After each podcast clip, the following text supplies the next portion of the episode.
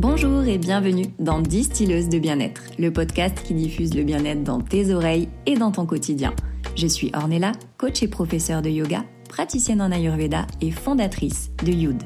J'accompagne depuis plusieurs années les personnes en quête d'équilibre à retrouver pas à pas leur plein potentiel de bien-être grâce à l'Ayurveda, la nutrition holistique, le développement personnel et le yoga. L'équilibre n'est pas inné, c'est à toi de le créer, alors écoute et laisse infuser.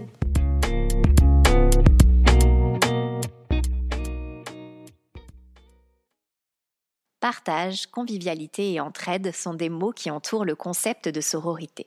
Ce terme est souvent défini comme l'équivalent féminin du mot fraternité. Textuellement, la sororité devrait donc être un lien de solidarité qui devrait unir toutes les femmes entre elles. Ce qui me plaît dans cette définition, c'est qu'a priori, il y a une envie de cultiver un sentiment de bienveillance entre femmes. Mais dans la réalité, ce n'est pas toujours le cas. On se compare, on se méfie, on se rabaisse et on est jalouse les unes des autres et ça depuis toujours. Ces notions sont ancrées dans nos mémoires dès le plus jeune âge, ne serait-ce qu'à travers les contes de fées. Il n'y a qu'à voir comment Cendrillon est moqué par ses sœurs et sa belle-mère. Mais pourquoi on se tire dans les pattes alors qu'on pourrait s'élever plus haut les unes les autres? Quel est le but, à part nous faire du mal à nous-mêmes et aux autres? La conception même de sororité est à l'inverse de cette rivalité entre femmes qui existe depuis bien trop longtemps. Nous avons toutes des femmes autour de nous dont nous sommes fiers, que l'on admire et dont la réussite nous inspire. Transformer cette opposition féminine en entraide nous donne l'opportunité de se sentir exister et de se rapprocher enfin de l'égalité homme-femme. Mais finalement, c'est quoi exactement la sororité? D'où vient ce mot et comment a-t-il évolué au fil des siècles? Quelle est sa place aujourd'hui? Et comment l'appliquer dans notre quotidien? Rivalité, critique et jalousie entre femmes. Et si en 2023 on arrêtait enfin de se tirer dans les pattes? Aujourd'hui, je reçois Noélie Salguera qui nous parle de sa conception de sororité et comment elle l'applique au quotidien dans sa vie, mais aussi à travers son métier.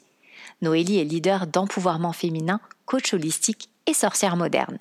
Elle accompagne les femmes dans leur incarnation, dans l'incarnation de leur souveraineté, et elle les aide à se libérer de blocages, de peurs et de traumas, mais aussi et surtout à s'assumer, à exprimer leur sensualité et leur sexualité par différents outils.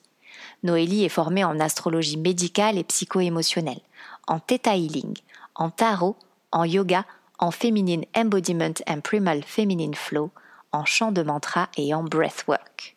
Elle est également créatrice du podcast Pouvoir caché qui vient d'atteindre plus de 500 000 téléchargements et qui est numéro 2 dans le classement spirituel français. Sororité, utopie ou réalité? Quand la rivalité laisse place à la solidarité, c'est le sujet de l'épisode d'aujourd'hui et je laisse tout de suite place à ma discussion avec Noélie. Bonjour Noélie et bienvenue sur Distilleuse de bien-être. Je suis vraiment ravie de te retrouver sur mon podcast et de pouvoir parler à cœur ouvert de ce sujet qui nous concerne toutes. Bonjour là. merci beaucoup de, de m'avoir invitée. J'ai trop hâte d'avoir cette discussion avec toi. Ah bah oui, moi aussi, parce que c'est vrai qu'on a quand même euh, un petit euh, un petit passif euh, très cool ensemble, donc on expliquera après. Et, et je suis ravie aussi de te recevoir sur mon podcast, à savoir que tu l'avais fait pour moi il y a quelques années maintenant. Donc je suis vraiment vraiment contente de te retrouver ici. Et d'ailleurs, pour celles qui ne te connaissent pas, est-ce que tu peux nous en dire un peu plus sur toi? Bien sûr. donc je m'appelle Noélie. Je suis guide d'empouvoirment féminin. C'est le terme parapluie que j'emploie parce que je fais beaucoup de choses, j'utilise beaucoup de choses. Mais pour résumer en, un, mot, en une petite phrase, c'est ça. Euh, en soi, j'accompagne les femmes à se libérer de blocages, de peurs, de hum, croyances limitantes aussi beaucoup. Et, hum, et je les aide, je les guide, on va dire, plutôt parce qu'en fait, euh, moi, je fais rien je, je suis là pour euh, partager des outils, euh, créer des espaces, etc. Mais la guérison, entre guillemets, même si j'aime pas trop ce mot, euh, c'est chacun qui, a le pouvoir de l'enclencher à l'intérieur de soi. Et donc, je, je, guide euh, ces femmes à se libérer de toutes ces choses qui leur pèsent et qui les empêchent de s'incarner en fait dans leur puissance, de s'assumer pleinement, d'avoir confiance en elles. Euh, je le vois euh, dans les retraites, dans les cercles de femmes que j'organise, à quel point il y a énormément de problématiques qui nous touchent à toutes et à quel point les histoires des unes et des autres finalement ça résonne dans le cœur des autres. Et du coup, c'est pour ça que j'ai décidé de faire ce que je fais aujourd'hui et de créer ces espaces-là. C'est pour arriver euh, ensemble, tu vois, à, à arriver à reprendre notre place, s'affirmer, s'exprimer, oser faire entendre sa voix, oser se montrer vulnérable, oser être imparfaite ensemble. Et c'est quelque chose qui m'a fait souffrir pendant énormément d'années, là où euh, je m'empêchais de, de vivre à cause euh, d'une espèce d'anxiété sociale. Euh, j'étais enfermée dans des cases, j'arrivais pas à m'en sortir, je ne m'aimais pas, je n'aimais pas mon corps, je n'aimais pas ma personnalité parce que j'avais l'impression de ne pas arriver à montrer qui j'étais à mon entourage. Et tu sais, j'avais cette espèce de... Je crevais d'envie d'être moi-même, mais j'y arrivais pas. C'était trop dur. Et, et c'est ce qui, c'est mon histoire finalement qui nourrit ce que je fais aujourd'hui et, euh, et, pourquoi je me suis engagée euh, sur ce chemin pour amener les femmes à, à déjà arriver à se comprendre, à se connaître, et puis ensuite arriver à aller exprimer cette vérité, euh, cette vérité ben, qui nous est propre, quoi. Donc voilà qui je suis. C'est toujours très dur de se définir. Ah, mais tu l'as très bien fait. Et c'est d'ailleurs ce qui nous rallie toutes les deux, ce qui nous rapproche. Et c'est pour ça que pour moi, il y avait personne d'autre qui pouvait parler du terme de sororité aujourd'hui. Mmh. Parce qu'on a le même parcours. On a les, beaucoup de choses qui sont similaires et pourtant on est différentes. Et c'est ça qui mmh. est magique. Et c'est pour ça qu'aujourd'hui, euh, j'avais envie vraiment que ce soit toi qui euh, qui parle du terme sororité, qui est utilisé un petit peu à tort à travers, qui est très très euh, euh voilà en vogue en ce moment, mais euh, finalement on ne sait pas vraiment ce que c'est. Donc est-ce que déjà toi tu peux nous dire ce que signifie le terme sororité pour toi? Ouais. Et pour moi, c'est important que tu le précises parce que je pense qu'on le définit toutes euh, de manière différente. Mais dans le mot sororité, pour moi, il y a solidarité entre femmes.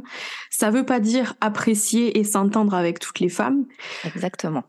Pour moi, ça veut dire reconnaître qu'on a un passé commun, une histoire commune, et qu'à un moment dans cette histoire, on a été séparés, on a été diminués, on a été ridiculisés, et les liens entre femmes se sont amoindris. Je fais référence là par exemple à la chasse aux sorcières et puis de manière générale à l'histoire des femmes euh, dans l'humanité qui est vraiment pas top. Et hum, c'est reconnaître en fait que hum, cette histoire des femmes, elle a fait que on s'est éloigné les unes des autres.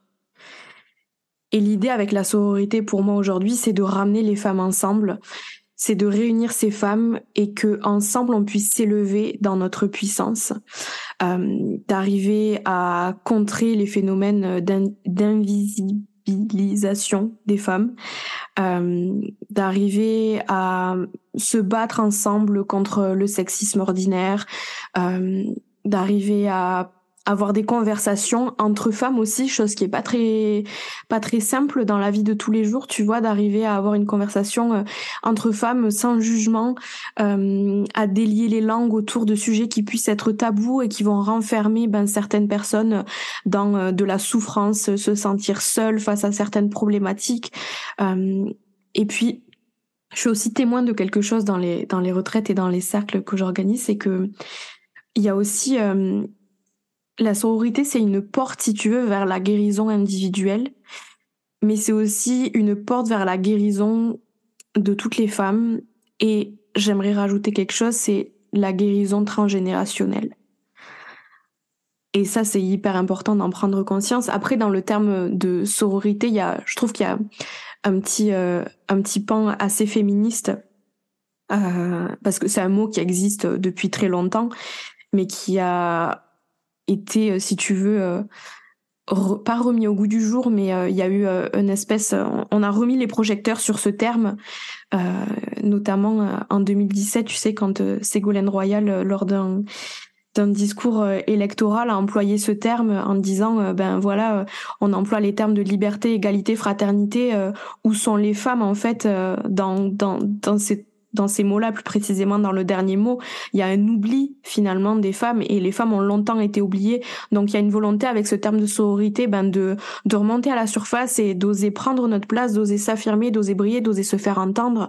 Et euh, que ce soit dans notre ombre comme dans notre lumière, c'est le faire ensemble. Et c'est aussi, ça a été remis au goût du jour avec euh, la polémique de MeToo, parce que c'est là qu'on s'est rendu compte que, en fait, il y avait beaucoup de femmes qui étaient touchées individuellement par quelque chose de très dur et de très lourd, et elles se sont rendues compte qu'en fait elles étaient plusieurs et qu'ensemble elles étaient fortes. Donc ça a mmh. été encore un drame, une ombre qui a fait que la lumière a jailli. C'est exactement euh, euh, bah, ce que tu disais euh, juste avant, et, et, il a fallu que dans le drame, en fait, dans le drama, on se rapproche, parce que c'est ce que je note aussi quand j'organise. Bon, j'ai moins d'expérience que toi pour les cercles, mais c'est vrai que les cercles que j'ai organisés, il y a une telle puissance de ralliement, mmh. c'est incroyable du moment où les personnes qui sont autour ont confiance, parce que ça aussi la confiance c'est essentiel pour pouvoir euh, se livrer. Et on se rend compte, on se rend compte pardon qu'en fait ces dernières années, c'est plus la critique, la jalousie, la rivalité qui nous a rapprochés, enfin du moins éloignés du coup. Et, euh, et on se rend compte que en fait, euh, c'est pas c'est pas ça qu'on a dont on a besoin et qu'on va pas briller en critiquant quelqu'un, mais plutôt euh, bah, en lui tapant sur l'épaule et en l'encourageant. Donc, euh, tu vois, je, je c'est d'ailleurs une question que je voulais te poser parce que je sais que tu as aussi travaillé là-dessus par rapport à tout ça, selon toi, que révèlent euh, les critiques, les jalousies entre femmes? Est-ce que tu peux nous en parler de ton expérience et de ce que tu as pu euh, en retirer euh, par rapport à tes, à tes programmes et à tes retraites et tes cercles? Ouais, je pense que c'est quelque chose qui est ancré depuis très longtemps. J'en parlais tout à l'heure là avec la chasse aux sorcières, là où euh, ben, finalement il fallait euh, pointer du doigt l'autre femme si on avait envie de, sauter, de sauver notre propre peau. Et je pense que c'est resté, tu vois, dans la conscience collective, euh, que c'est ancré à l'intérieur de, de, quelque chose que d'invisible, d'impalpable. Et aujourd'hui, moi, comment est-ce que je vois cette critique et cette jalousie, ou plutôt comment est-ce que j'aimerais qu'on la voit, c'est d'arriver à prendre conscience que ben en fait derrière la jalousie parce que la critique et la jalousie j'aimerais j'aimerais euh, distinguer les deux. Derrière la jalousie je vois une sorte d'envie. On peut pas être jaloux de quelque chose sans envier euh, ce pour ce envers quoi on est jaloux. Donc c'est arrivé aussi à prendre du recul tu vois quand il euh, y a ces réflexions euh, internes ou alors exprimées verbalement de jalousie face à une autre personne et, tu vois là, je suis en train de dire ça, mais, je me rends compte que parfois la jalousie se se traduit en critique pour masquer la jalousie qu'il y a derrière. Et en fait, c'est essayer de prendre du recul et arriver à se regarder en face dans le miroir et se dire, OK, pourquoi est-ce que je suis en train de critiquer cette femme? Qu'est-ce qui se cache derrière ma critique? Je dis pas que qu'on doit apprécier tout le monde, qu'on doit admirer tout le monde, nanani nanana, mais parfois derrière une critique se cache de la jalousie et derrière cette jalousie se cache de l'envie. Et c'est arriver à comprendre Ok, je suis jalouse de cette femme par rapport à, je sais pas, un trait de sa personnalité. Peut-être que cette femme, elle a énormément confiance en elle et que moi, ça m'intimide et que du coup, en fait, ça m'impressionne et je me sens un petit peu euh, attaquée parce que je me sens pas confortable de moi prendre ma place à côté de cette femme-là. Et donc, j'entre dans un processus de je vais la critiquer oh putain qu'est-ce qu'elle se la pète, oh elle a une grande gueule en tant qu'elle, elle fait que parler, elle laisse pas parler les autres, alors qu'en fait cette personne-là elle est juste en train de prendre sa place. Qu'est-ce qui t'empêche à toi de prendre la tienne aussi?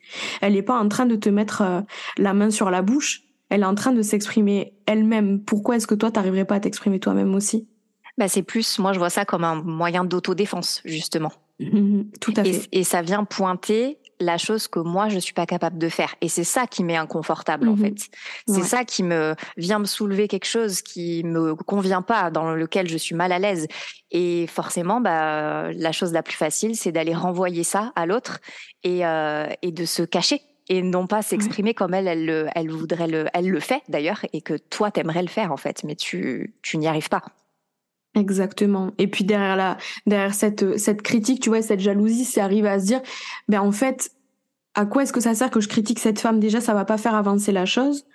Et au-delà de ça, c'est arriver à se dire, si cette femme, elle arrive à s'affirmer, à s'exprimer, à prendre sa place, à briller, qu'est-ce qui m'empêche moi de faire de même en fait? Et c'est arriver à tourner cette jalousie en inspiration. Pour moi, c'est là que c'est là que c'est important d'arriver à, prendre du recul sur sur la critique et le jugement. Je dis pas que je dis pas, tu vois, qu'il faut arrêter euh, de critiquer, qu'il faut pas avoir d'opinion sur les choses ou quoi que ce soit, mais par rapport à cette relation-là entre femmes, c'est intéressant d'arriver à prendre du recul pour pouvoir déconstruire certains comportements qui sont euh, automatiques en fait et on s'en rend même plus compte. Et pareil, l'inspiration, c'est bien, mais comme je le dis souvent, s'inspirer, c'est bien, mais créer ou recréer, c'est mieux parce qu'il y a ça aussi qui peut euh, aller susciter une jalousie ou une critique. Si tu as une personne en face de toi qui est inspirante, et tant mieux. Donc s'inspirer, c'est pas copier aussi. Mhm. Parce que copier peut aussi amener euh, l'autre personne qui était inspirante à se dire eh oh mais en fait euh, pareil à elle aussi se mettre dans cette peau de d'attaque, de se sentir attaquée, de se dire bah tiens moi j'ai fourni tout ce travail. Euh, enfin je sais, hein, je pense que tu sais de quoi je parle aussi. voilà encore plus nous dans notre milieu de yoga, de, de, de spiritualité, de, de guide, de voilà de coach, on a ce, ce truc là qui vient tout le temps nous enfin qui nous revient tout le temps euh, un peu en pleine face parce que euh, on est là pour inspirer, mais euh, forcément, comme n'importe quelle personne qui crée des choses, qui met de l'énergie, qui qui donne de soi, de son cœur pour pour créer quelque chose et le, le livrer aux autres, ben la moindre des choses, c'est qu'on aimerait qu'on respecte notre travail et que oui, on s'en inspire, mais pas qu'on le copie, parce que mm. nous, tout ce qu'on a fourni là-dedans, en fait, ça vient de notre cœur. Et, euh, et, sous couvert de bienveillance, de mauvaise et de fausse bienveillance, c'est trop facile de laisser passer en fait euh, des choses. Donc, comme tu le disais, qu'on n'est pas obligé d'aimer chaque personne qui croise notre route, on n'est pas obligé non plus d'accepter sous couvert de bienveillance et, euh, et de, de, de, ne pas critiquer ou de ne pas être mauvaise entre guillemets, de pas aussi se laisser marcher sur les pieds. C'est-à-dire qu'il y a toujours des manières de dire, des manières de faire qui vont faire comprendre à l'autre que ce qu'elle fait en fait c'est pas c'est pas correct. Hmm. Et ça, on parle nous là parce que c'est notre exemple à nous, mais ça peut être. C'est pour ça que je rebondis aussi parce que c'est sur le milieu du travail que souvent ça se ça se manifeste toutes ces critiques et ces jalousies. Euh, au lieu de d'encenser la personne qui a réussi à à faire un truc super, bah d'aller dire ah bah tu vois, la gna gna gna gna en fait, c'est trop facile. Euh, je veux dire, surtout dans le monde du travail, c'est déjà difficile d'avoir notre place en tant que femme.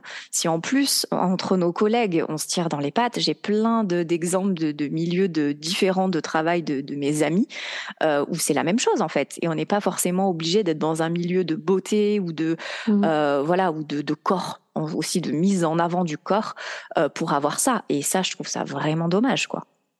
Ouais, c'est prendre conscience, tu vois que dans l'empowerment féminin, c'est prendre conscience qu'il y a de la place pour tout le monde aussi, tu vois. Et que euh, ben le il y a il y a tellement de personnes sur Terre, si tu veux, ça sert à quoi de, de copier l'autre et de, de faire comme l'autre? On a besoin de toi dans ton essence euh, véritable, dans ta vérité, dans ton authenticité. C'est là que tu vas apporter une réelle plus-value aux personnes qui t'entourent, que ce soit dans ton travail, que ce soit dans ta famille, dans ton cercle d'amis. C'est en t'incarnant toi dans ta vérité, dans ton authenticité. On n'a pas besoin euh, de d'un autre clone de euh, Ornella, tu vois. C'est ça n'a aucun sens. Et puis même, tu vois, on peut essayer de copier euh, même parfois de plagier, ça m'est déjà arrivé de, de, voir ce genre de truc, mais on n'égalera jamais la personne que l'on copie. Et c'est ça aussi comprendre que ben en fait en copiant l'autre, tu perds ton temps. Exactement. Tu perds ton temps parce que tu te, tu te déconnectes mine de rien de, de ton essence.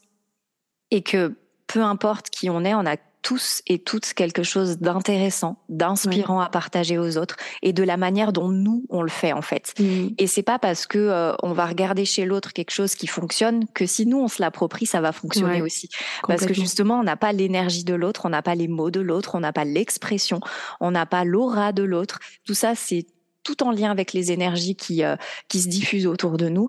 Et ça c'est hyper important de le comprendre que euh, vous êtes unique. Je le dis souvent et je le répète assez hein, par rapport à l'ayurveda euh, où c'est quelque chose qu'on met vraiment en lumière. Vous êtes unique et c'est votre unicité qui vous rend euh, belle.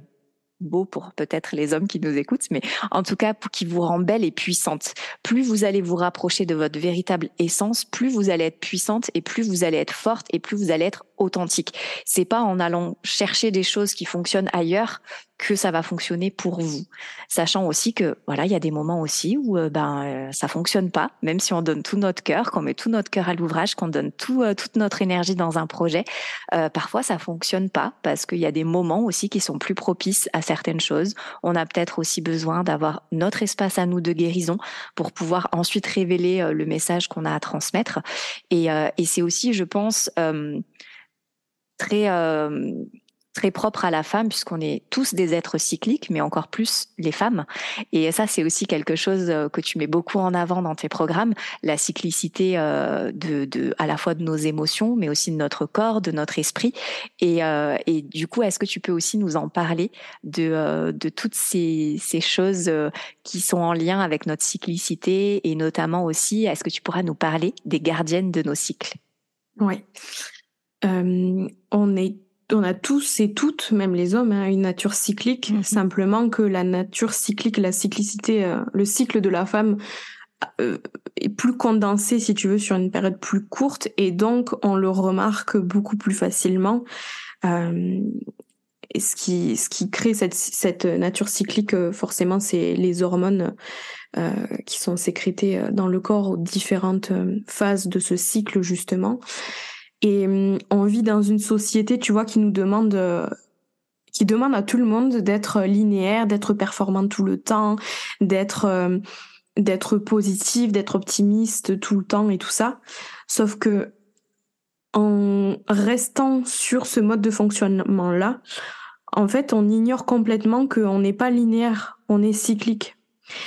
Et donc moi, ce qui m'importe aussi dans ce que je fais, c'est de se reconnecter à cette cyclicité pour arriver à hum, arrêter en fait de lutter contre quelque chose qui est juste naturel, qui est juste ce que l'on est, qui nous sommes. Euh, et donc c'est arriver à comprendre ce cycle pour arriver à mieux se comprendre soi, mieux à comprendre ses émotions tout au long de ce cycle, nos réactions aussi, euh, parce que tu vois face à, une critique euh, que l'on peut recevoir ou face à une situation un petit peu qui va nous déstabiliser, si je suis dans la phase de la sorcière, je réagirai pas comme si comme si j'avais reçu cette critique au moment de la phase, euh, par exemple, de la mère. Je vais, euh, je vais réagir complètement différemment. Donc c'est important aussi d'arriver à comprendre ça. Euh, tu me demandais de parler des différentes gardiennes du cycle. si on commence avec le début du cycle, donc avec la période menstruelle, au moment où l'on saigne, on va rattacher cette phase-là à la gardienne de la sorcière. Il y a des personnes qui les appellent différemment que ça. Moi, je les appelle comme ça. Euh, donc, on va commencer avec l'archétype de la sorcière. C'est l'hiver intérieur. C'est euh, un temps là où on se laisse mourir. On laisse mourir en soi. Euh, on évacue en fait finalement aussi avec le sang. Donc, il y a cette idée-là de de lâcher prise. Je laisse aller et ça veut pas dire que c'est beau. Bien souvent, quand on laisse mourir quelque chose, quand, quand on se nettoie, quand on se purifie de quelque chose, ça va être moche, on va être tourné vers notre part d'ombre et ça va amener peut-être à euh, des, je le disais tout à l'heure, mais à des émotions euh, beaucoup plus vives, une intensité émotionnelle beaucoup plus importante, euh, quelque chose de beaucoup plus lourd, beaucoup plus sombre. Mais c'est aussi important d'arriver à l'accepter. Et c'est une période du cycle aussi qui, je trouve, nous demande d'être extrêmement vulnérables. Euh, face à soi-même en premier toujours et puis euh, face aux autres arriver à communiquer aussi dans cette phase là c'est hyper important pour pas se laisser submerger. Euh, et puis ensuite vient la phase de la jeune fille avec la phase préovulatoire qui est la période du printemps si on le ramène aux saisons.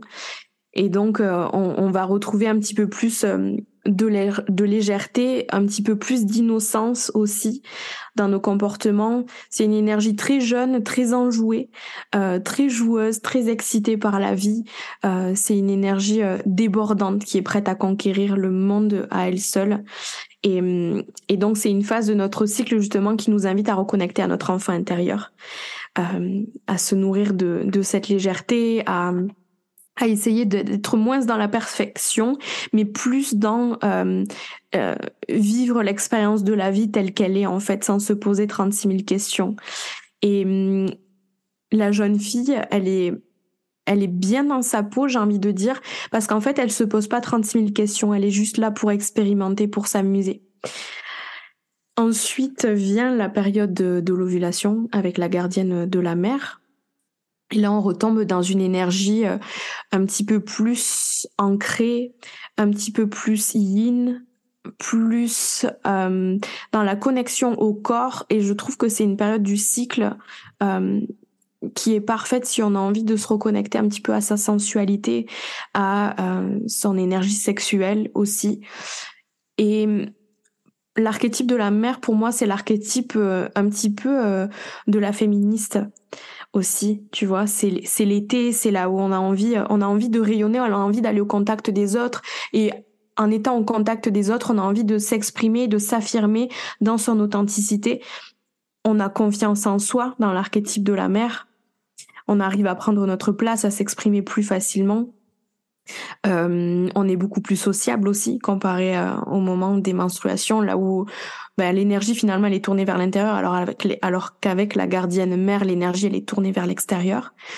Et puis ensuite vient la phase prémenstruelle avec la gardienne enchanteresse. Et hum, lorsque la gardienne enchanteresse elle nous visite, ça va être quelque chose hum, de beaucoup plus créatif, de beaucoup plus spirituel, j'ai envie de dire.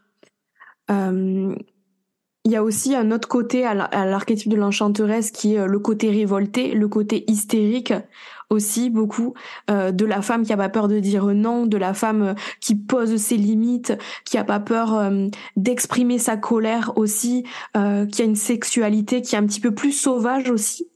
et donc tu vois au fur et à mesure de que tu voyages à l'intérieur de ces quatre gardiennes, si tu arrives à respecter cette énergie, tu luttes beaucoup moins contre quelque chose qui fait partie de toi. Et donc ta vie, je trouve, moi personnellement, depuis que je, je fonctionne comme ça, j'organise mon planning en fonction des différentes phases de mon cycle. Jamais j'aurais fixé une interview, tu vois, au moment euh, de la période de la sorcière. C'est des trucs, euh, non.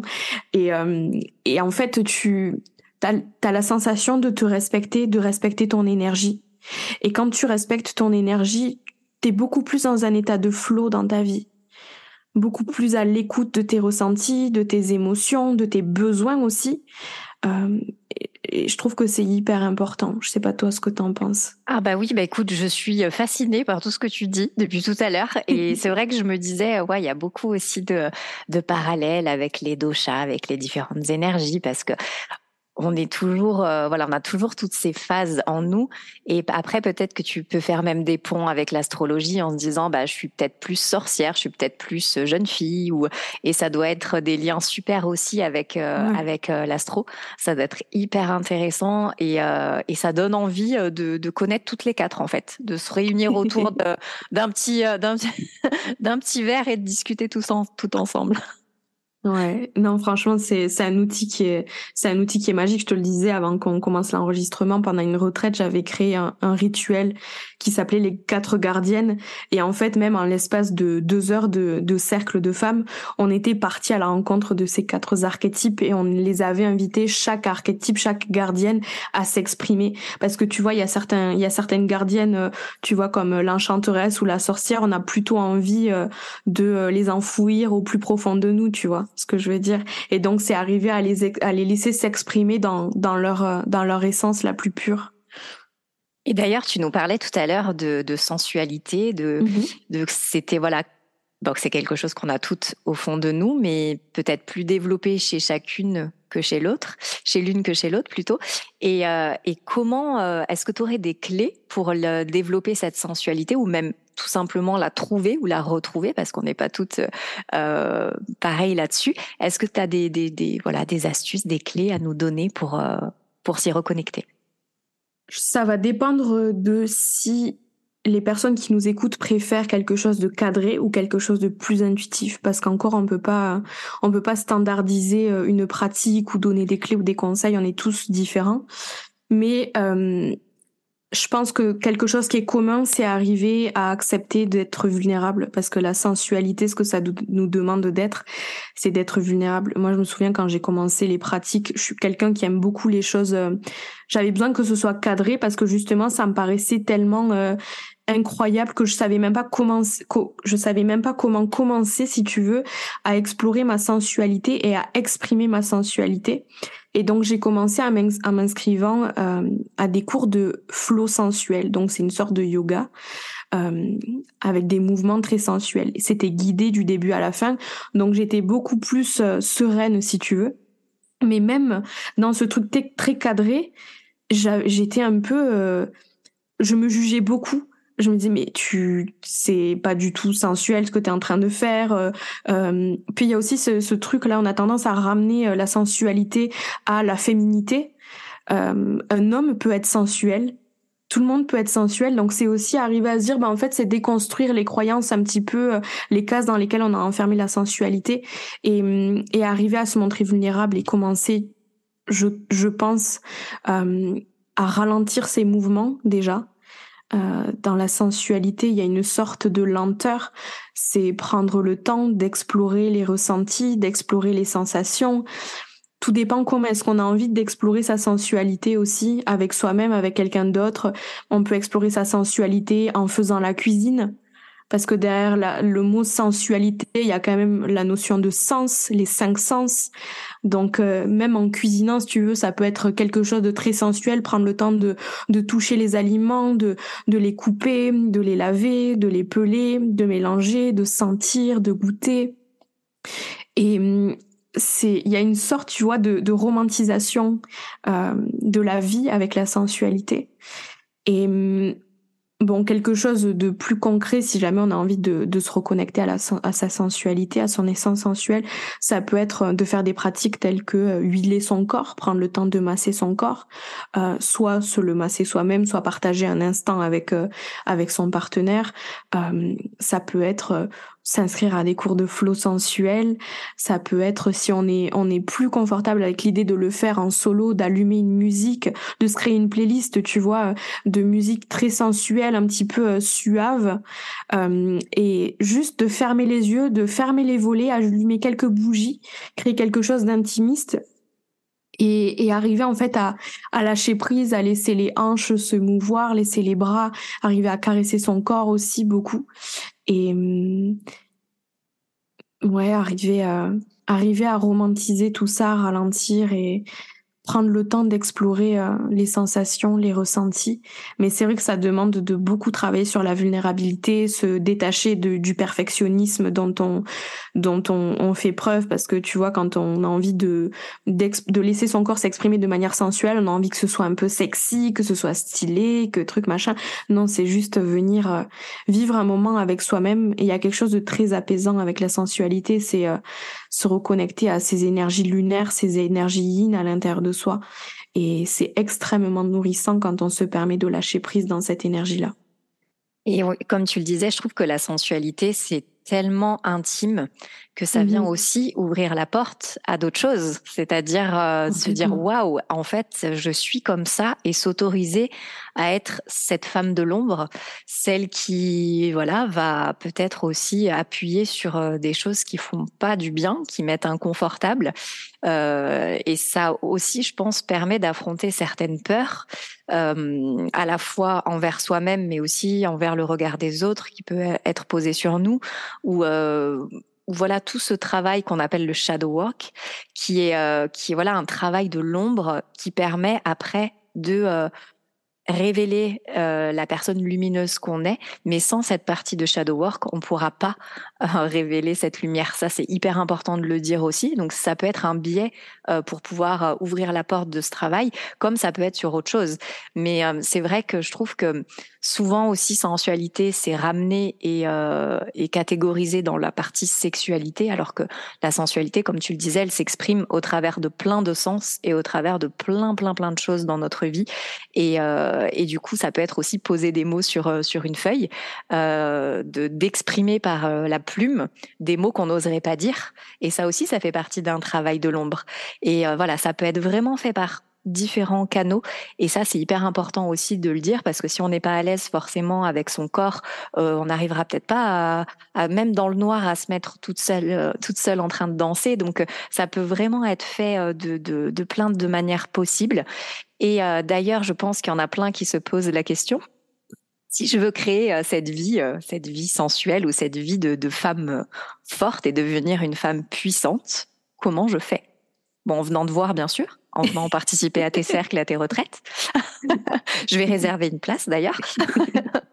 Est-ce que voilà, tu aurais d'autres conseils et astuces pour pour terminer ce, ce, bel épisode sur la femme, la sororité et, et tous ces liens qui qui nous unissent ou qui devraient nous réunir en tout cas?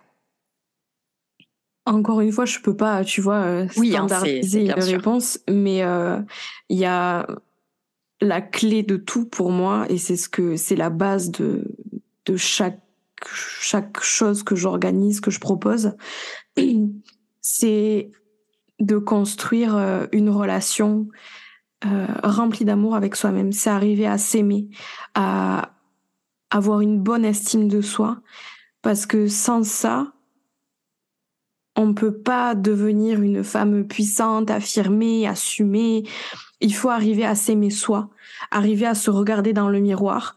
Je dis pas euh, aimer son corps, je dis euh, je dis pas forcément aimer son corps, je dis s'apprécier soi en tant que personne, être fier de soi pour la personne que l'on est. Et hum, pour moi, c'est la clé de tout parce que si euh, tu aucune estime de toi, si euh, euh, tu t'affirmes et que tu prends ta place sans t'aimer à l'intérieur de toi, mais en fait, c'est juste un masque que tu te mets. Tu te montres pas dans, dans ta vérité, dans ton authenticité. Et, hum, et donc, c'est faire ce travail-là de, de devenir sa propre meilleure amie, arriver à se regarder euh, droit dans les yeux dans le miroir et arriver à, à se dire des belles choses, à se dire que euh, on est fier de soi, arriver à être euh, sa propre cheerleader et, et se tenir par la main et être fier aussi de sa propre résilience et du courage que ça demande de, de, de marcher sur ce chemin de guérison-là. Et ouais, ce serait le, le conseil le plus gros conseil que, que je donnerais. ça, sonne, c'est ça a l'air, ça a l'air simple comme ça, mais euh, faut faut pas rester non plus euh, dans euh, de la douleur, dans de la souffrance, de se sentir complètement en décalage de la société parce qu'on s'aime pas, qu'on n'arrive pas à s'affirmer ou quoi que ce soit. faut se faire accompagner, faut trouver des personnes qui vous parlent, avec lesquelles vous vous sentez en confiance, des personnes formées, des personnes qui ont des vrais outils, des vraies clés. On voit un peu de tout sur les réseaux sociaux. Donc euh, c'est important de, de pourquoi pas se faire recommander quelqu'un par exemple, et, euh, et d'essayer différentes choses, de d'aller expérimenter différentes différentes choses. Ça peut être se tourner euh, vers un cours de yoga, ça peut être se tourner vers un cercle, vers une retraite, vers un accompagnement psy, un accompagnement euh, en psychogénéalogie, pourquoi pas. Il y a tellement de choses qui existent. C'est c'est essayer de trouver quelque chose qui vous parle à vous, et, et quoi qu'il en soit, en vous faisant accompagner, c'est vous souvenir que le pouvoir de guérir et de, de vous exprimer dans votre puissance, puisque là c'est ce dont il s'agit, euh, il est à l'intérieur de vous. C'est ne jamais remettre votre pouvoir euh, dans les, entre les mains de quelqu'un d'autre. La personne sera toujours là pour vous guider, vous donner des clés, mais à partir du moment là où il y a des phrases telles que tu devrais faire ci, tu devrais faire ça, euh, tu devrais aller t'exprimer comme ci, t'exprimer comme ça, essayer ci, essayer ça, pour moi, pour moi il y a quelque chose qui va pas. Euh, la personne devrait être là pour apporter des clés, des outils. Et ensuite, ça demande à soi de se responsabiliser dans sa propre guérison. C'est souvent ça qui est le plus dur, mais, euh, mais c'est le plus important, euh, je trouve, d'en prendre conscience. Eh ben merci, merci infiniment d'avoir. J'ai vraiment partagé un merveilleux moment avec toi. J'espère que vous aussi derrière euh, à où vous êtes, peu importe. J'en suis toute euh, toute émue parce que c'est vrai que voilà, on a on a vraiment un parcours euh, très très similaire avec Noélie. Et d'ailleurs, pour la petite histoire, on s'est rencontrés en Australie il y a plusieurs années maintenant. Et ni toi ni moi, je pense qu'on aurait imaginé en être là aujourd'hui dans nos vies, mmh. devenir les femmes que l'on est en train de devenir parce que c'est pas fini. Et voilà, la magie euh, des choses, de l'univers nous a encore euh, ramené sur la même voie euh, des années plus tard et je pense que c'est aussi que le début. Donc pour vous dire que voilà, vraiment quand vous êtes connecté aux bonnes personnes, c'est important de bien les choisir, mais que si vous êtes ouverte aussi, l'univers vous les ramènera sur votre route pour faire de grandes choses et qu'ensemble, on est plus forte. Merci Ornella. Avec plaisir et je te dis à très très vite. En se soutenant les unes les autres, les femmes peuvent plus facilement avancer pour défendre leurs droits.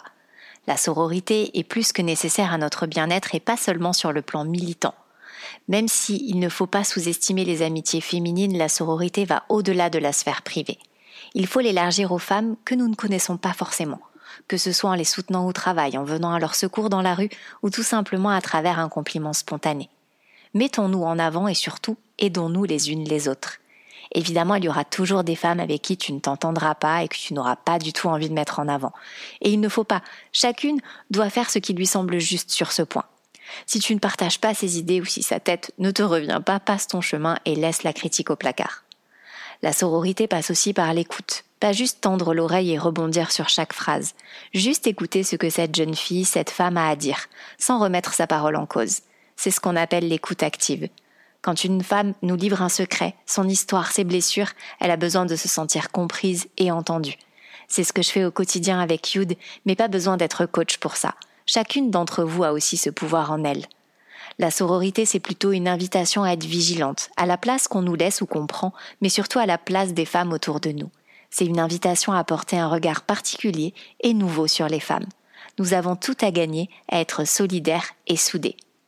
J'espère que cet épisode t'a plu et qu'il t'aura permis de t'interroger sur cette notion de sororité, sur comment tu la vis au quotidien. Si ce sujet t'intéresse et que tu veux aller plus loin, tu retrouveras toutes les infos sur Noélie dans la description de l'épisode. Tu trouveras également le lien de son podcast, de ses programmes ou encore du coaching de groupe Divine et le planning de ses cercles en ligne. Si cet épisode t'a plu, n'hésite pas non plus à me mettre quelques petites étoiles ou quelques commentaires, ça m'aidera beaucoup. Je t'en remercie d'avance. Et en attendant le prochain épisode, prends bien soin de toi et je te dis à très vite sur Distilleuse de bien-être.